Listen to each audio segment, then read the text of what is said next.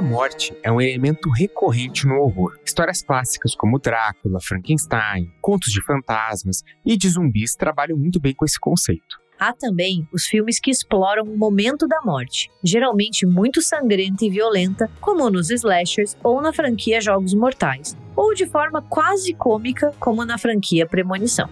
Mas filmes de horror sem morte funcionam? A lista de hoje vai mostrar que sim é possível fazer um bom filme de horror sem nenhuma morte em cena. Se aconcheguem na lareira, pois o Cabana RDM começa agora.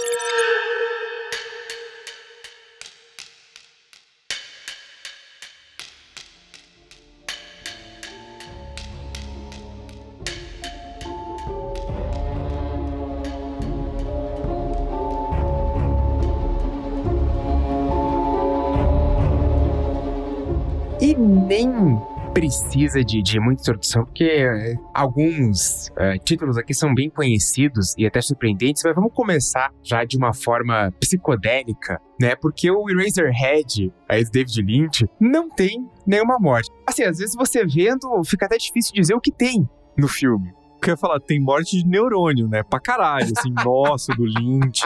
É, esse filme, ele contém a morte da tua sanidade, porque você termina o filme belê-belê das ideias, entendeu? você termina pensando, David, a gente precisava de terapia. E eu também. Com toda certeza. Que se for para dar uma, uma sinopse, né? Se a gente tentar fazer essa tarefa é, ingrata de dar uma sinopse de Razorhead, basicamente tem um cara, ele vai jantar na, na casa dos pais da namorada, daí a mãe da namorada tira ele pra um canto e pergunta: E aí, tu comeu minha filha? Como é que é a história? e daí ele fica sem graça, daí não, porque nasceu um bebê aqui, ó.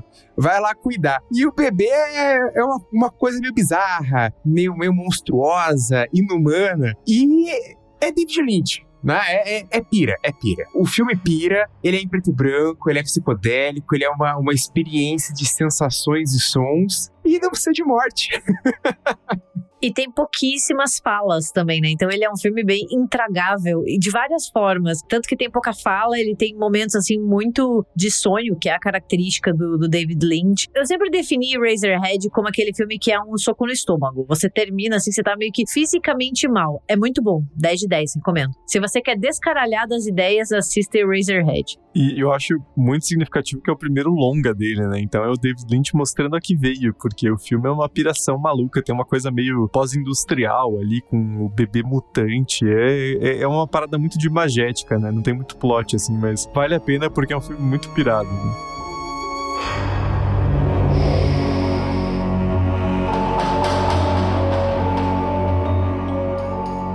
Bom, e, e, seguindo a nossa lista para 1979, a gente tem um grande clássico do horror, né? Que é o, o Horror em MTV, que é baseado em uma história real, né? Colocando real entre inúmeras aspas, porque tem vários furos na história. Né? Tem denúncias de que a galera tava enchendo a cara de vinho e por isso que pirou com aquela, aquelas aparições, né? Mas é uma, um filme sobre uma casa mal assombrada, né?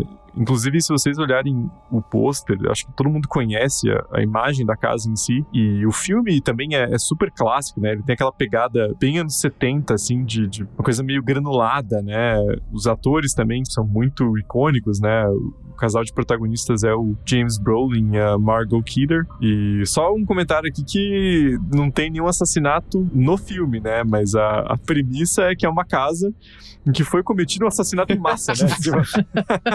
Do moleque que matou a família inteira, né? Então é um, um, pouco roubado colocar esse filme aqui. Mas no filme em si, para defender a escolha do Braga, realmente não, não tem nenhuma morte. A questão é, é essa não tem morte na história em cena, porque daí eu, eu devia ter falado no início. Morte que foi há, mais de, de 50 anos, mais de 100 anos, daí não conta. Não, não vai, vai dizer, ah, mas tem defunto no filme. Não, peraí. O crime prescreve.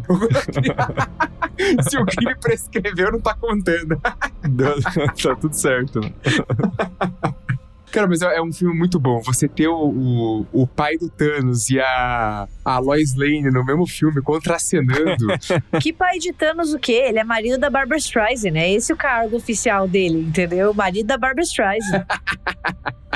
Eu acho que Horror em MTV é, é um clássico do, do horror, assim. Eu acho a refilmagem bem mais ou menos, assim, mas é um filme que, para quem gosta de Casa Assombrada, é sensacional. Se você levar, assim, como uma ficção, é uma ficção aterrorizante, né? Se você já vai para baseado em casos reais, você fica, ah, é mais ou menos. Não é muito lá a verdade, mas como obra de ficção, assim, é, é a casa, todo o estilo dela é muito imponente, é assustador, vale bastante a pena também. E é um filme de muita atmosfera, né? Não importa tanto o que tá acontecendo, mas como os personagens reagem. Né? Você sente um nível de insanidade subindo ali. Então, tem muito essa pegada dos anos 70 que vale muito a pena. Né?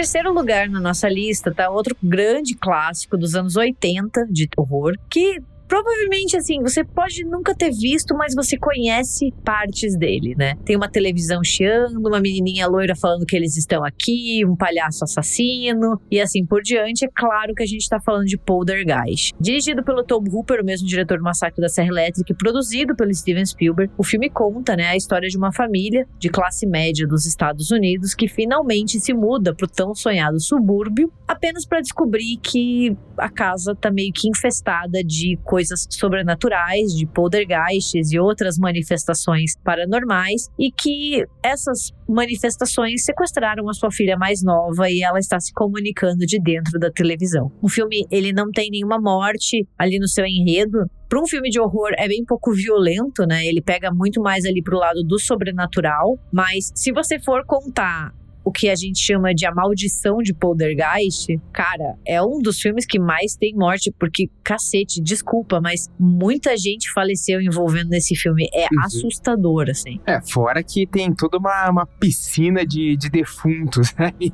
uma determinada cena. Mas é um filme muito divertido e que tem uma cena com um palhaço que traumatizou muita gente. E você sabia que essa cena do palhaço, ela teve uma, um mau funcionamento na vida real e o palhaço, que era um animatrônico, quase sufocou o menininho de verdade. E ele começou a ficar azul porque o braço começou a apertar ele muito forte. E, tipo, realmente, assim, deu um erro que se não fosse ali por segundos de agilidade da produção, o menino tinha passado mal e até morrido no set.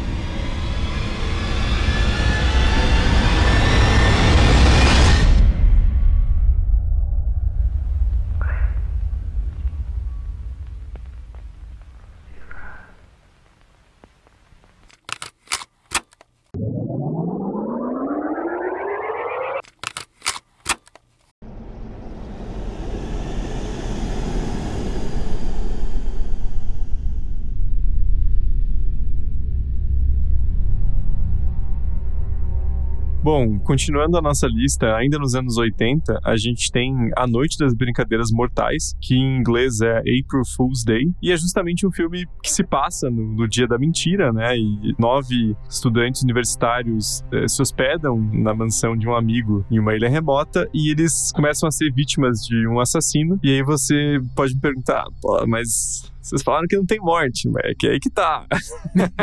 aí você soma dois mais dois ali, né? Enfim, é o dia da mentira. E claro que isso é, mais, isso é basicamente um spoiler, mas o filme é muito divertido. Acho que vale a pena de qualquer jeito, porque ele tem aquela pegada muito anos 80 de slasher, né? E, e a gente, inclusive, fez uma watch party, né? Com os nossos apoiadores e apoiadoras sobre esse filme. E foi muito legal ver em galera, assim, porque ele é um filme que propicia essa experiência, né? Ele é muito divertido. É muito muito bacana como A Noite das Brincadeiras Mortais ele embarca nessa onda dos slashers de fazer filmes temáticos, né? Dia dos Namorados, daí tem de Natal, tem de tudo que você possa imaginar, tem slasher. E eles pegam o April Fools, que é o dia da mentira, né? Que no Brasil é 1 de abril, e, e parte dessa premissa e entregam um filme que tem um plot twist muito legal, assim. Se você vai esperando assistir um slasher nos moldes, tipo do Dia dos Namorados Macabro, ou inúmeros outros que usam essas datas festivas, ele consegue subverter bem e entregar um filme bem divertido. E um dos atores é o Biff, do De Volta pro Futuro.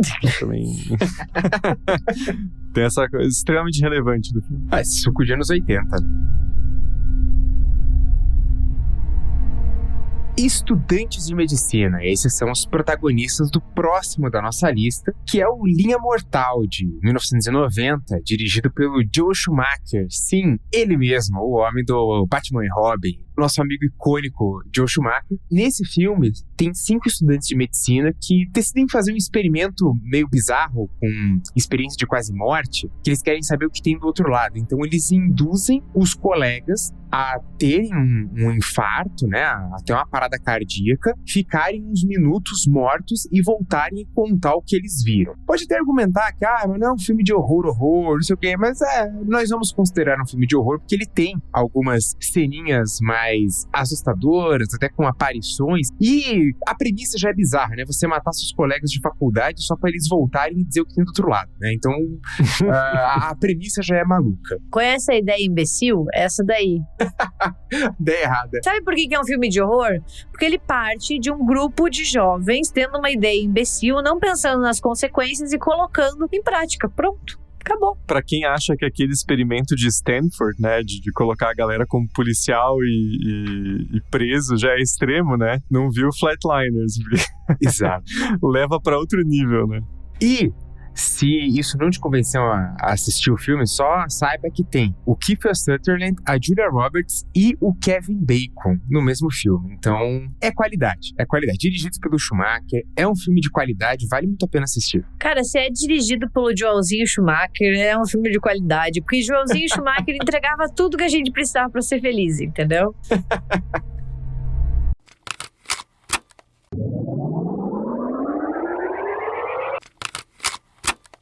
Bom, e seguindo agora para 2007, a gente tem o 1408, que eu demorei muito para assistir esse filme porque eu achava que ele se passava no ano 1408.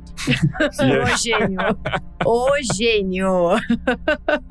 e eu fiquei com uma preguiça porque, cara, nada contra o John Cusack, mas ele se mete em cada fria, né? Ele faz cada filme bosta. E daí eu vi o John Cusack o, o, Samuel Jackson, que também, é, assim, por uma parte da carreira, teve um agente que não era muito amigo dele. E, e, foi justamente nessa parte da carreira dele mesmo, né? Porque ele tinha feito Serpentes a Bordo no ano anterior. Exato. Não, e o John Cusack nunca se recuperou, né? Porque você pega, assim, ele só faz esse tipo de filme. É bizarro, assim. Nunca mais fez um, um papel, assim, de, é, porra, o John Cusack voltou, né? Então eu fiquei com uma preguiça do caralho e acabei não vendo, mas eu acabei assistindo o filme agora e ele é, porra, completamente diferente do que imaginava. Eu nem sabia que era baseado numa história do Stephen King, né? No conto. Então, já muda completamente a visão sobre o filme. Né? E é um milagre, né? Uma história do Stephen King em que ninguém morre. Porque se tem algo que o Stephen King adora é matar todo mundo e destruir nossos corações no caminho, né? E basicamente, só para quem não viu o filme, ele acompanha um escritor, né, que faz aqueles livros sobre 10 mansões mal assombradas, 10 hotéis mal assombrados, 10 bicicletas mal assombradas, umas paradas tudo no mesmo, na mesma pegada, né? E até que ele descobre um, um, hotel em Nova York, né, o Hotel Dolphin, que tem esse quarto, justamente em 1408, que aconteceram as coisas mais bizarras possíveis, né? Tem assassinatos, tem suicídio, tem morte na machadinha, tem gente furando o olho. Então, é claro que ele fala, pô, vou me hospedar nessa porra aí que eu quero ver o que que é, né? Porque é um cara super cético e tal. E aí o filme se desenrola nisso, né? Então, é, vale a pena. É, eu acho que ele acaba esticando um pouco demais, porque afinal é um conto do Stephen King, né? Então você vê que geralmente esses filmes sofrem com isso, né? Quando você tem um material base muito curto, você acaba tendo que prolongar a história de alguma forma. Então ele fica um pouco circular. Mas vale muito a pena, né? Ele tem uns temas bem, bem interessantes ali no, no filme. É, eu, eu gosto do, do John Cusack nesse filme e fica a recomendação de ler o conto também, que vale a pena. É um, é um conto bem legal e tal. E o filme até que vai bem. Eu lembro que na época eu tava ali na, na sétima, oitava série, daí tinha uma galera, nossa, porque é um filme muito aterrorizante, e não sei o quê. Daí foi o que me empolgou para assistir, né? Tinha uma galera dizendo que dava muito medo. Mas é um filme legal.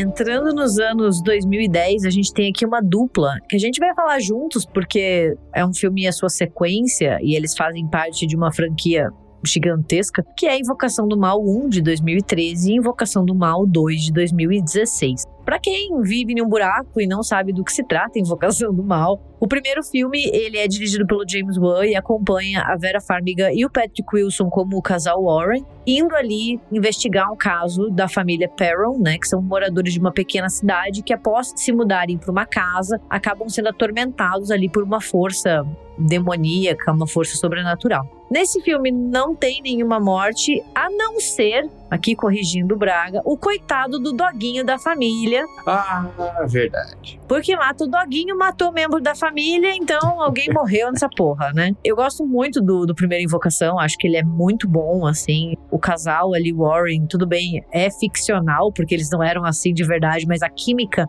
entre os dois é muito legal. Tem momentos genuinamente assustadores. E é um filme que, para quem curte, assim, um, um horror um pouco mais mainstream, com jump scare, aquela coisa assustadora, ele é perfeito. Esse até foi um que me, me, me, surpreendeu, assim, quando eu vi, né, procurando ali informações de filmes. Eu falei, cara, mas Invocação do Mal, deu. Pô, mas é verdade, né? Não... e é um filme tão bom, tão icônico, né? E às vezes a gente pensa, nossa, mas é. Pô, Invocação do Mal virou, virou quase sinônimo, né? De, de um. Ah, fala um filme de horror aí qualquer. Muita gente vai falar Invocação do Mal porque pegou essa referência, né? E é um filme sem, sem. Exceptuando a morte do, do doguinho, né? Como a Gabi me corrigiu, eu fiquei surpreso de não ter mortes humanas no, no filme. Tem a morte nossa, do coração, na primeira vez que tá vendo, e tem aquela cena da palma, né? Que é.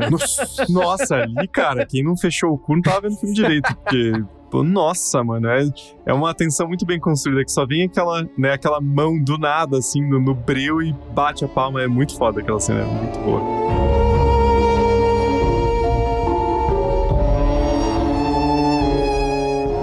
E o segundo filme, que foi lançado em 2016 e que também foi dirigido pelo James Wan, acompanha daí o casal Warren alguns anos depois, indo para Londres, daí investigar o caso do poltergeist de Enfield e ajudar a família Hodgson. E só para quem quiser ouvir mais a gente falando sobre o Invocação do Mal ou o Invocaverso, como a gente carinhosamente chama, a gente tem o RDMcast 257, onde a gente fala de todos os filmes da franquia. Então, não precisa ficar chorando que vai ter bastante casal Warren. E eu ouso dizer que o segundo é o meu favorito, assim. Eu acho que tem um antagonista sensacional, o Vala, que ele é um puta de um antagonista. Ele deixa a gente cagado de medo. É muito bom. É bem, você não precisa matar ninguém quando você tá tentando matar o espectador de, de susto. você não precisa mostrar personagem morrendo. E ainda nos anos 2010 e 2014, a gente teve um grande novo clássico do cinema, como a Tara Carpenter fala em Pânico 5, ela ainda prefere o Babadook, que é o filme da Jennifer Kent, que acompanha a história ali de uma mãe solo que perdeu o marido justamente no dia que o filho ia nascer. E ela tem essa relação conflituosa com o seu filho, com o passar dos anos, né? Ele é uma criança ainda, até que os dois começam a ser meio que assombrados por uma entidade monstruosa chamada Babadook. É um filme que tem uma premissa assim muito simples, parece mais uma assombração ou um filme de monstro, mas ele acaba caminhando ali para vários contornos e várias conexões sobre saúde mental, luto e assim por diante. E de novo, eu vou ter que ser chata e dizer que o doguinho morre também. Então a gente tem morte sim no filme. Porque infelizmente o doguinho da família aparece ali morto. Porque parece que sempre sobra pro coitado do cachorro, pro coitado do gato, né? Eles não querem matar o humano, daí eles falam assim: ah, vou matar o animal, entendeu? Não, não pode. É errado, não faça isso, entendeu? Mas é um filme muito bom. Eu acho que quem ainda não assistiu, fica a recomendação. E também tem RDM sobre ele, que é o 223, o Babadook e a maternidade no cinema de horror.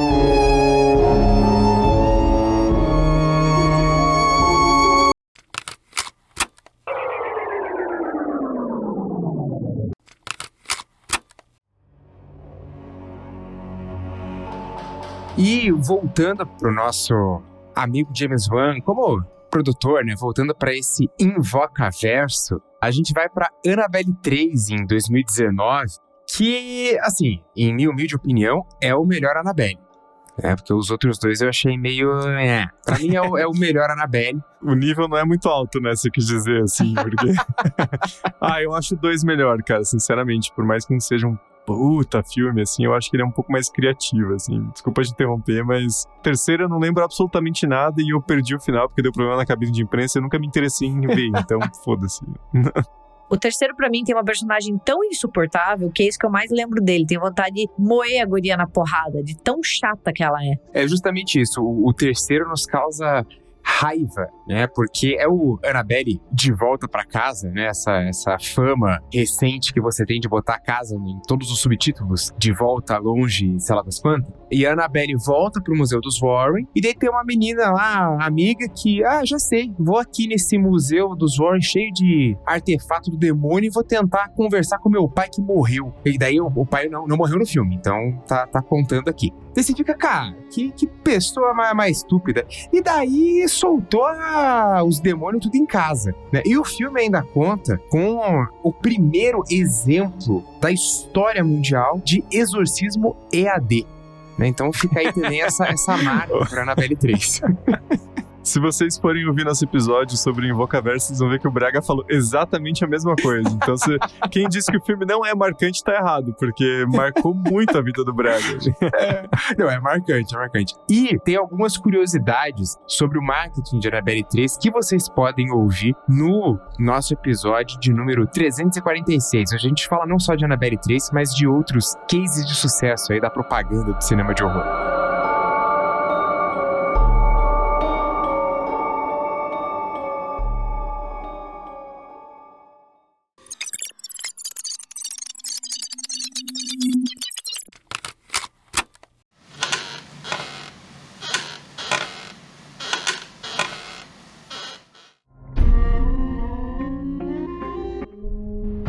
Então, tá aí provado que a gente não precisa ter mortes escalafobéticas pra gente ter um filme de horror bom, embora às vezes é, é, legal, né? A gente gosta de ver um sanguinho em tela, algumas coisas absurdas acontecendo e, e mortes malucas, mas esse cabana a gente vai encerrando por aqui. Né? Muito obrigado por ter nos ouvido hoje e não se esqueça de fechar a porta e apagar a luz.